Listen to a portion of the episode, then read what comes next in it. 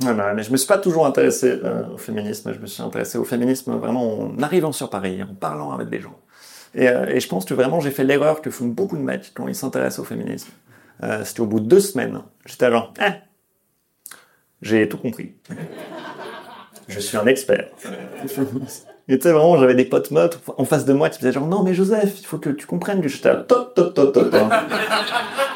Laisse-moi t'expliquer le féminisme, petite sotte.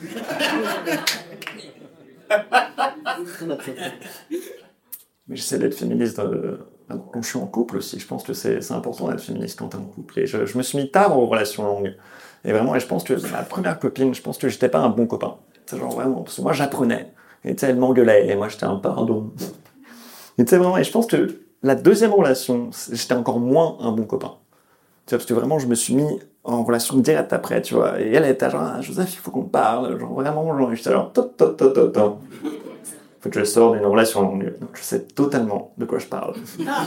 Et t'es genre, non, mais laisse-moi t'expliquer si tu vas pas dans un couple. Laisse-moi t'expliquer si tu vas très bien dans ce couple. Déjà, tu sors avec un mec féministe et t'en as de la chance.